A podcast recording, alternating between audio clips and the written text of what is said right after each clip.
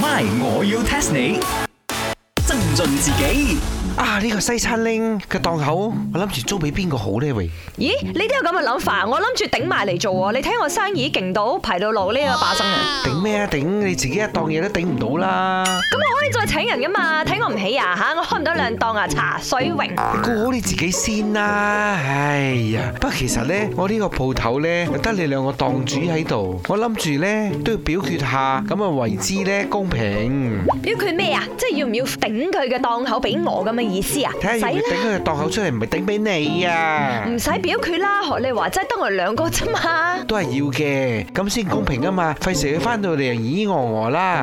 好啦，咁我哋以聲浪表決呢，你決定啦。咩叫星郎表決啊？哦，星星個星，星浪表決啦！我哋國會呢都係用緊佢咁樣嘅，星浪表決出嚟呢就代表一切噶啦，最後嘅決定呢就係靠星浪咯。你講緊咩啊？乜你唔知咩叫星浪表決嘅咩？你身為馬來西亞人，我唔信，所以馬來西亞人都知道咩係星郎表決啊啦。咪我要 test 你， test test test test test。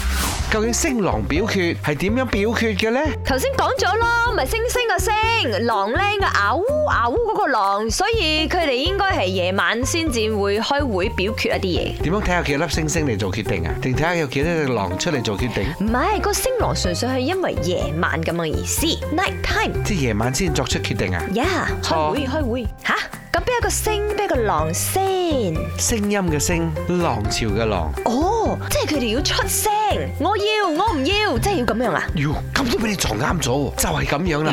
如果我問你西餐廳嘅檔口要唔要出羊出去，如果冇人講要嘅話呢，咁我就會再問西餐廳嘅檔口要唔要出羊出去。如果好多人講唔要羊嘅話呢，咁就唔羊出去嘅贏啦。哎喲，做咩咁兒戲嘅？啊純粹聽聲㗎咋，即係要同埋唔要，或者贊成同唔贊成，邊一邊嘅聲大啲，咁啊邊度贏咁啊？就係咁樣啦。因為一般上呢，喺呢啲咁嘅表決嘅情況之下，用聲浪嘅形式呢，正常嚟講，大家都知道大家心屬所向係乜嘢㗎啦，即係個目標係乜嘢，大家都決定咗。不過 law by law 都要有一個表決出嚟嘅，就用咗呢一種聲浪快脆咁解決咗佢啦。所謂嘅默認通過。哦，即係譬如話茶水榮靚唔靚仔，咁應該大部分人都默認唔靚仔，咁係咁意都要大聲喝，嗯靚仔咁樣啊？咁型靚仔嗰啲靚仔細細聲咁樣咯，係咪咁啊？啊咁啊細聲嗰個贏啦！你都好意思講你自己靚仔哦？誒講開又講，嗰啲高官啊，佢哋開會啊、國會啊，嗰、個 hall 都好大。如果佢哋真係要升郎表決咧，應該就要好似呢首歌咁啊，表高音或者很大聲才可以。 ，My，我要 test 你。茶水榮、林德榮飾演，雞凡欣、顏美欣飾演，西餐廳 Emily Poon 潘碧玲飾演。今集已經播放完畢。